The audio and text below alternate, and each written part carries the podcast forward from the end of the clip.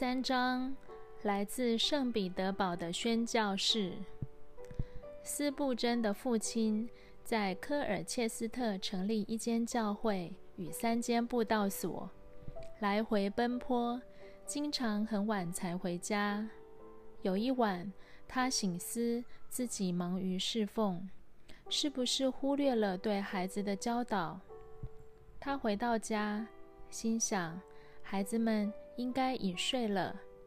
这时听到妻子在楼上带着孩子一起祷告，他为每个孩子提名代祷。提到大儿子时，祷告特别长：“主啊，求你不要让他陷在最终，不要忽略救恩。假如他不信靠基督，我在幕后的审判台前将成为指证他犯罪的证人。”那是何等的失职！斯布真的父亲听到这祷告，就放心的去休息，明日继续服侍。妻子的代祷拖住孩子近前成长与丈夫的服侍。一八四四年夏天，斯布真与弟弟到祖父家度假，祖父的小农场多添了一匹马。一只猪与几只鸡给他们照顾。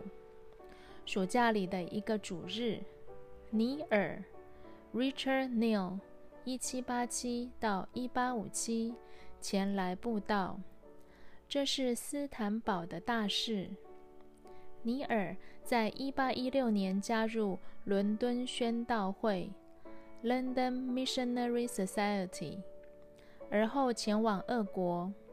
他在圣彼得堡学俄国语，之后向西伯利亚前进，边走边传福音。他写道：“我只有一个心愿，愿更多人认识基督耶稣。”俄国福音的先锋。一八二零年，尼尔在路途中得了疟疾，几乎要死，被送回英国。身体康复后，隔年又回到俄国。这次从俄国南下步道，一直到印度的钦奈。一八二三年与圣彼得堡的姐妹结婚，婚后成立圣彼得堡教会，又成立俄国圣经协会 （Russian Bible Society），到处发圣经。有一次。他在二皇军营旁发圣经，被士兵抓进去。军营的司令官看他是外国人，请他吃饭。吃饭时，俄国的军官喝烈酒。司令官对他说：“来，喝一杯，喝了以后，你就可以自由来军区发圣经。”尼尔拒绝了。司令官自讨没趣地说。随便你，以后你不要来了。布道家的探险，尼尔说：“既然今天是我最后一次来，请让我简短的讲来此发圣经的目的。”司令官以为平常吃饭也无聊，姑且让他讲一讲。尼尔放胆的讲一篇道，结语说。不要让你的身体与生命一起灭亡。讲完后，司令官让他离去。主日，尼尔到圣彼得堡教会，发现司令官与十几个军官已坐在听众席上。尼尔被称为19世纪带领最多俄国人信主的宣教士。有一次，俄国淹大水。他深入险境，救济灾民。一八三九年，他成立圣彼得堡孤儿院。第一笔捐款者是那位司令官。他也进入俄国监狱传福音，并向政府提出改革监狱环境，是俄国狱改改革家。他在俄国的步道行旅，几乎是一场又一场的探险。一八四二年，尼尔回到英国，担任罗兰希尔教会 （Roland Hill Chapel） 的牧师。他对儿童布道特别有负担。他写道：“儿童的心田是福音的沃土，对儿童传福音，经常看不出立即的成效。几年之后，福音的功效会显出。”他在外布道时，经常上午对大人讲道，下午对儿童布道。早晨的约谈。尼尔在主日讲道时看到斯布真，下午布道时又看到斯布真。斯布真后来写道：“他讲在冬天时前往芬兰北方的动员布道，那里有几万个未听过福音的人。出道时没有住家接待他，他站在风雨中布道，积雪盖过他的小腿。”但是，对福音的热切使他继续传讲。聚会后，他问斯布真住在哪里。斯布真指着牧师公馆后方的一个小房间。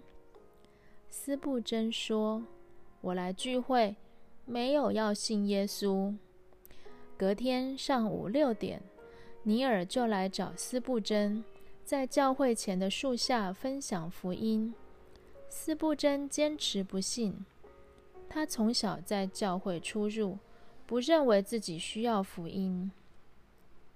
隔天上午六点，尼尔又来找斯布真，向他做见证。斯布真还是不信。第三天上午六点，尼尔仍约斯布真。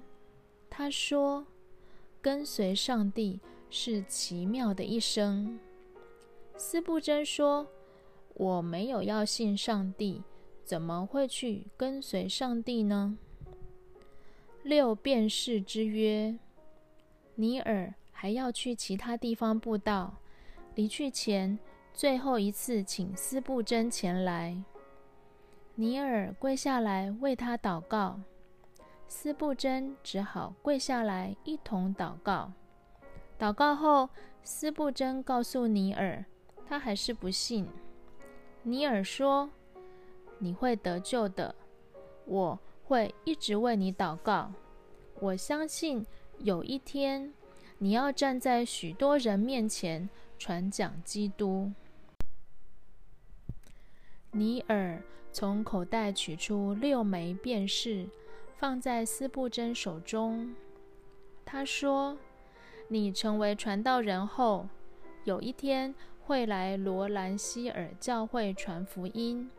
你带诗歌时，请代唱“上帝作为何等奥妙 ”，God works in mysterious ways。这些钱是我先给你的讲员费。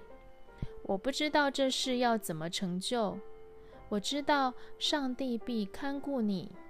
上帝的应许带着恩典。一八五九年，某教会办儿童福音夏令营，请弗莱彻 （Alexander Fletcher，一七八七到一八六零）博士当讲员。他被称为“儿童之友 ”（The Children's Friend），是当时最会对儿童传福音的讲员。服侍的眼光看到未来。弗莱彻最爱用。你少年时光耀如清晨的甘露，诗篇一百一十篇三节为主题。他晚年罹患严重的失忆症，但仍然持续讲道。只要看着耶稣基督的十字架，我就知道该讲什么。又说，只要我还能祷告，我对上帝的服侍就尚未结束。弗莱彻在病重时推荐斯布真前来。斯布真赶到聚会处，才知道是罗兰希尔教会。他站上讲台，领唱“上帝作为何等奥妙”。斯布真后来写道：“尼尔的服饰使我体会，在水边撒种的侍奉。他撒种之后没有时间照顾，没有机会除虫，但是他在上帝的恩典里体会每一个小子，即使还没有信主，日后都有无限的机会。有一天，主耶稣将使他们结识累累。祷告者的侍奉，他相信每一个祷告，上帝都会给予回应。即使还没有看到成就，他就预先感谢，预先赞美主。他知道人与人会有分离的时候，但上帝的看顾与供应不受时间或距离的影响。他相信祷告之时，虽然前方看不出一点成就的迹象，但是祷告的信心稳若磐石。在上帝的保守中，不受时间的久远或环境的变动而动摇。祷告的人不惧怕事情不会成就，因为在上帝的保守中，他相信祷告之时，上帝已经在做工，祷告的事已经在主的恩典里，主必引导祷告，使得成就。